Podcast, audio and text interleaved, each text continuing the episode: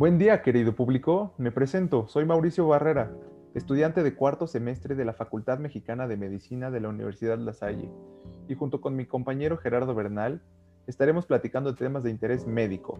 Esto mediante la presentación de casos clínicos y debates para así poder conquistar sus bellos oídos. Así es, Mau, público querido. Yo soy Gerardo Bernal igual de cuarto semestre de la Facultad Mexicana de Medicina, y les doy la bienvenida a este nuevo podcast En Confianza con Médico Blastos. El día de hoy, en nuestra primera emisión, abordaremos un tema el cual es de gran importancia y que de hecho es también un motivo de consulta en el día a día. Estamos hablando del dolor torácico. Así es, mi estimado. Antes que nada, para abordar este tema, tenemos que definir qué es el dolor torácico. Este corresponde a una sensación de molestia que puede ir desde la base del cuello y por encima del diafragma. Hay que recalcar que puede ser de inicio súbito, donde la etiología del dolor puede tener diversas causas. Ahora, Ger, ¿podrías ayudarme a platicar y a ayudarme a explicarle a la audiencia cuál es la importancia y la frecuencia que tienen estas afecciones, por favor? Claro que sí, Mao. Primero déjame comentarte que este tipo de dolor corresponde entre el 5 al 7% de la demanda hospitalaria en el servicio de urgencias, hablando en un plano general, ¿no?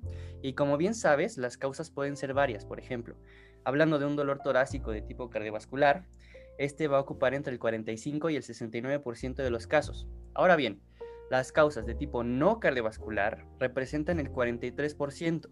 Aclarando, estos datos son de los servicios de salud de Europa. Pero ahora, si nos venimos más cerca, aquí con nuestros vecinos de Estados Unidos, el dato es que alrededor del 17% de los ingresos de los hospitales por dolor torácico son causa isquémica cardíaca relacionada con angina de pecho y un 8% un infarto agudo al miocardio. ¿Cómo ves, Mau, estos datos? Me parecen bastante, ¿cómo decirlo?, importante, porque a pesar de que sean nuestros vecinos, es un dato bastante curioso, porque no, no se aleja mucho de la realidad que se encuentra en nuestro país. Es más, podríamos decirlo que, superaríamos esas, esas cifras debido a las diversas costumbres que llegan a adquirir los habitantes de nuestra población en cuanto a los alimentos que digieren.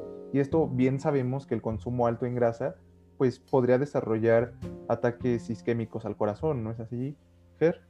Sí, totalmente de acuerdo. Creo que eh, nos dan solamente una idea de la magnitud de este problema y como tú dices, seguramente si hacemos cifras en México, probablemente las estaríamos sobrepasando por mucho, ¿no? Así es, Ger. Y bueno, déjame decirte que este padecimiento presenta una relación nula entre la intensidad del dolor y la gravedad de la causa, ya que, como bien lo mencionaste, existen causas cardiovasculares y no cardiovasculares. Y para profundizar un poco más en estas causas, permíteme platicarte sobre cuáles podrían ser las patologías que están asociadas a trastornos cardiovasculares, las cuales, como el nombre lo dice, hace referencia tanto al corazón como a los vasos sanguíneos que se encuentran dentro de la cavidad torácica, y bien son la causa mayormente asociada a este tipo de dolor. Dentro de las primeras causas se encuentra la isquemia al miocardio de tipo angina de pecho. Secundaria está la causa al infarto agudo al miocardio. Para posterior hablar de una disección aórtica, miocarditis, pericarditis, hasta el prolapso de las válvulas cardíacas. Sí, Mau. Y antes que nada me gustaría reiterar que la importancia de identificar el origen del dolor, pues esto nos va a llevar a poder determinar un diagnóstico de manera oportuna. Es correcto, Ger. Pero ahora, me quedo con la intriga de saber cuáles son las causas no cardiovasculares asociadas al dolor torácico. ¿Podrías explicarme un poco más sobre esto, por favor? Claro que sí. Mira, las causas son varias, como ya lo habíamos dicho, y van desde lo esquelético hasta lo neurógeno. Y me explico un poco. Eh, hay causas, por ejemplo, pulmonares, ya sea que hablemos de neumonía, embolia pulmonar, carcinoma pulmonar, bronquitis, pleuritis, neumotórax. Pero también tenemos gastrointestinales, y aquí hablamos de gastritis, eh, reflujo gaso, gastroesofágico, pancreatitis y enfermedad biliar, por ejemplo. También tenemos musculoesqueléticas, como había dicho en el inicio. Eh, fracturas costales, esternales, claviculares y vertebrales, o musculares por traumatismos, incluso osteocondrosis, bursitis subacromial, etc. Tenemos también causas glandulares, sea mastitis, flebitis de vena torácica, tumor en tiroides, entre otras. Y también tenemos las de origen psicógeno, por ejemplo, la depresión, la ansiedad y la somatización. Qué bueno que mencionas todas estas patologías, Ger. Esto nos da un panorama bastante amplio para recordarle a nuestros oyentes que el hecho de encontrar dolor en un lugar específico no hace única referencia a los órganos que se encuentran en ese lugar, sino por distribución anatómica, no debemos de descartar la idea de encontrar afección en órganos con cercanía. Sí, pero, oye, Mau, ya hablábamos de, de estas causas varias que tenemos, pero ¿cómo vamos a saber de todas estas causas cuál es la que está afectando a nuestro paciente? Importantísimo, importantísimo el punto que acabas de mencionar, Ger. Déjame platicarte que una de las armas más importantes para poder discriminar entre todas las causas anteriormente mencionadas y examinar de forma indirecta el dolor es la historia clínica. Es muy importante recoger toda la información sobre los factores de riesgo del paciente para padecer enfermedades de cualquier tipo, como lo es la edad, el sexo, los antecedentes pantológicos, antecedentes relacionados a patologías con relación en alguna de las causas anteriormente mencionadas. Claro, y me gustaría agregar, Mau, que es de vital importancia clasificar el tipo de dolor con el que nuestros pacientes llegan a la consulta. Es importante indagar sobre el inicio de este dolor, la recurrencia con la que se presenta, es decir, si es sostenido o es episódico, así como la descripción o la categorización que el paciente le da a este dolor. Así es, Ger. Déjame decirte que no está de más realizar la exploración física, ya que por este medio nosotros podemos hacer la traducción de lo que nuestros pacientes expresan, comenzando por la inspección del tórax, seguido de la palpación, posterior la percusión, para al último realizar la auscultación de toda la cavidad torácica. Exacto.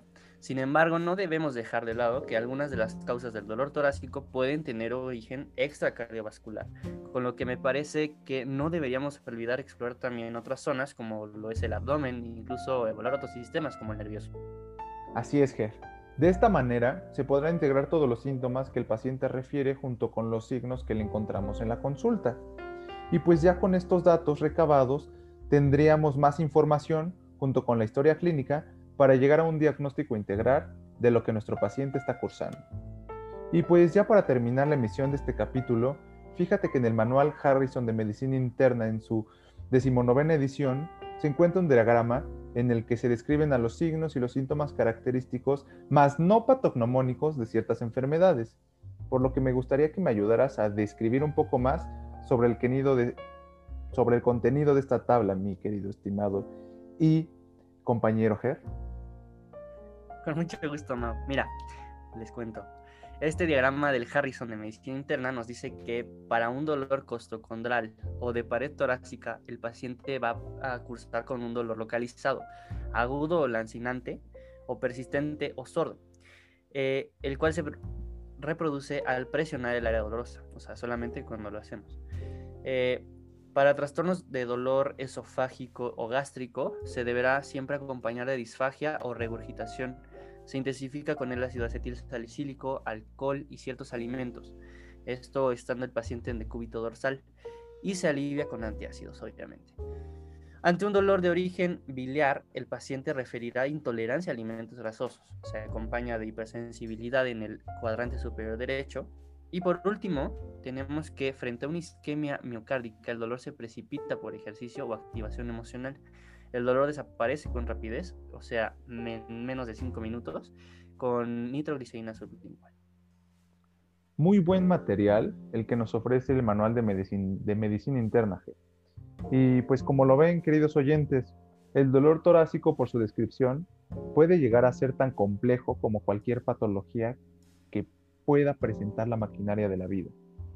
Y con esto, me gustaría despedirme de todos ustedes, queridos oyentes, deseando que la información contenida en este podcast haya sido de gran utilidad para enriquecer su conocimiento. Pues bueno, damas y caballeros, Mau, con esto llegamos al final de nuestra primera emisión y nos despedimos de ustedes. Esperamos que nos escuchen en nuestra próxima emisión por el mismo canal y pues nada, hasta la próxima. Hasta la próxima. Muchas gracias, Jer.